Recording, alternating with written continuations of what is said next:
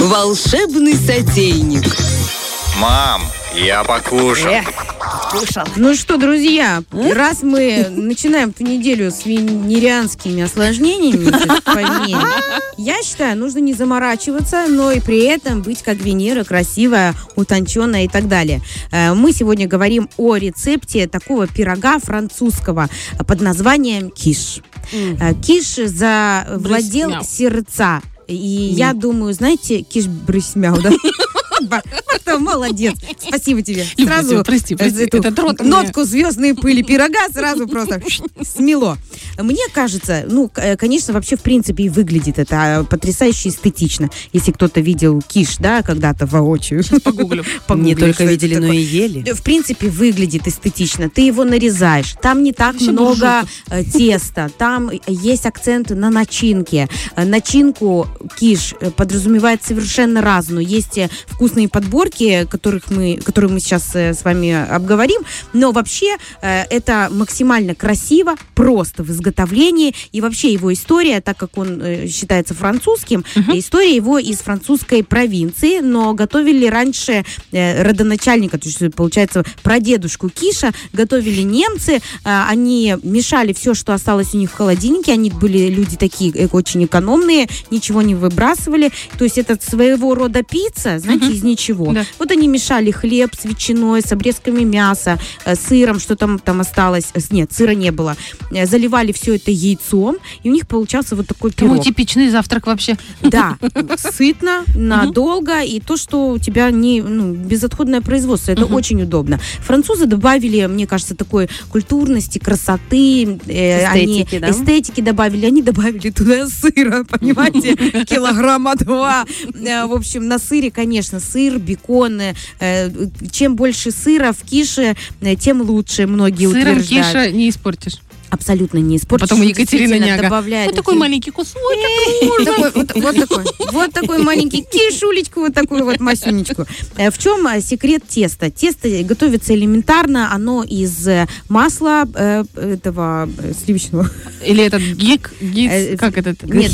Нет, нет, тут сливочное масло, значит, тут, чтобы четко было, я к тексту обращусь, значит, замешивается тесто, похожее на песочное, А, но из-за другой технологии приготовления получается немного другое тесто. Значит, делается из порезанного кубиками сливочного масла, оно смешивается, это масло, с просеянной мукой до состояния крошки. Ну, вот как песочное мы делаем, но только до крошки. Вот, и в него добавляем яйцо, немного соли и ледяной воды. Ну, кто-то добавляет молоко, либо добавляет сливки. И вот это тесто э, советуют. э, Почему мы сейчас не будем проходиться по, прям по рецепту? Э, Больше советов мы затронем, потому что это тесто должно быть холодным. Многие хозяйки при э, ис- приготовлении теста используют максимально холодные ингредиенты. Это, ну, масло, понятно, холодное, холодное яйцо, ледяная вода, либо холодное молоко. Э, Раскатав это тесто, его погружают в холодильник, потом раскатав, э, в смысле замесив в холодильник, раскатав форму, э, продрявленную вид, вилочкой, тоже помещают в холодильник. То есть оно должно быть холодным. Бывает так, что перед заливкой теста э, в форме э, пе- пекут э, недолго, минут 10 э, в печке, и потом только заливают форму. Бывает наоборот. Форму из холодильника достают и сразу заливают ее начинкой. Начинка бывает самая многообразная. Ну, желательно раскатать его тоже тонко, не Мгм. совсем, чтобы...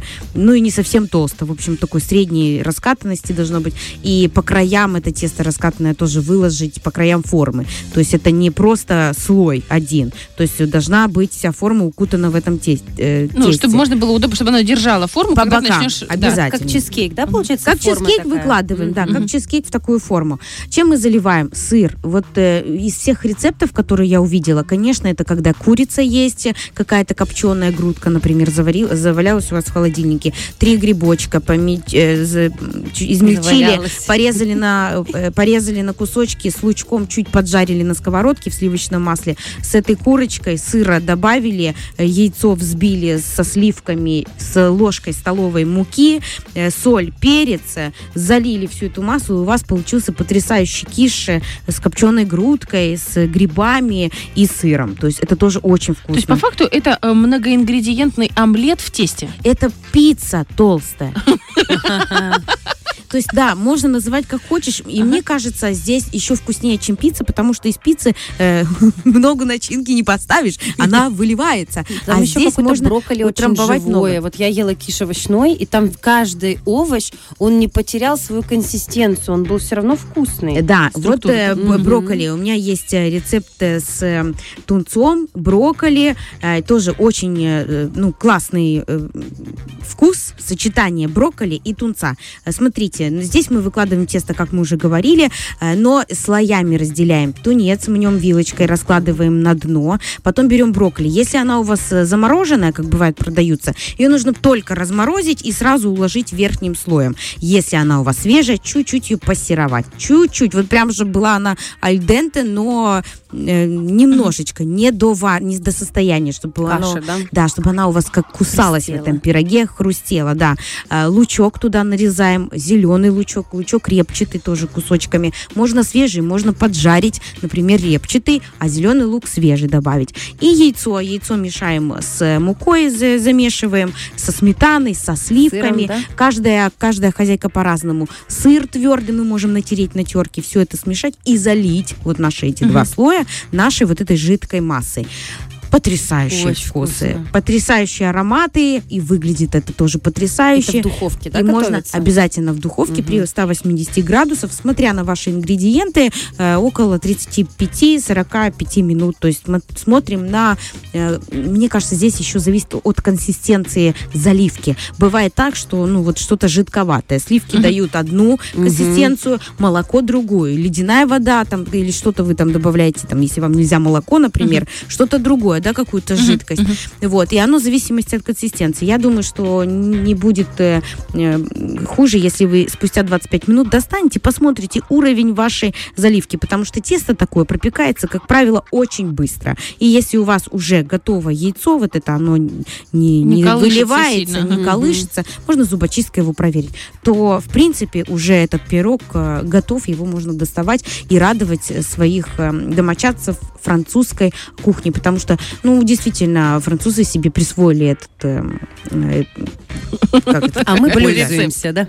Да, Девочки, вот такая. потрясающий рецепт, и главное, чтобы он еще потом остыл. Потому что у меня Захар, например, обязательно ему нужно ковырнуть что-нибудь. Вот это вот обидно становится. Вот остывает, наверное, после этого его можно только нарезать, чтобы он не разваливался. Я советую всем однажды шикануть, я очень хочу, потому что, да, тунец, брокколи, овощи, это все классно. Помидорки, черри, я вот да, все-таки с таким итальянским э, сделать э, акцентом и намешать сыры. Вот сыр с плесенью взять, мягкий сыр, твердый, бри, намешать эти сыры. и вот- Пармезанчика. да, и вместе именно с сыром, и Вот именно вы с. Слушай, Сделать что какой-то один раз, вкус. 10.00, один раз Герман сейчас откусит голову вместе А, с ой, сыром бри. Огромное спасибо тебе, Закиш. Обязательно сделаем. Я, честно, сделаю как-нибудь. И здесь была Лиза Черешня с волшебным сотейником. Фреш на первом.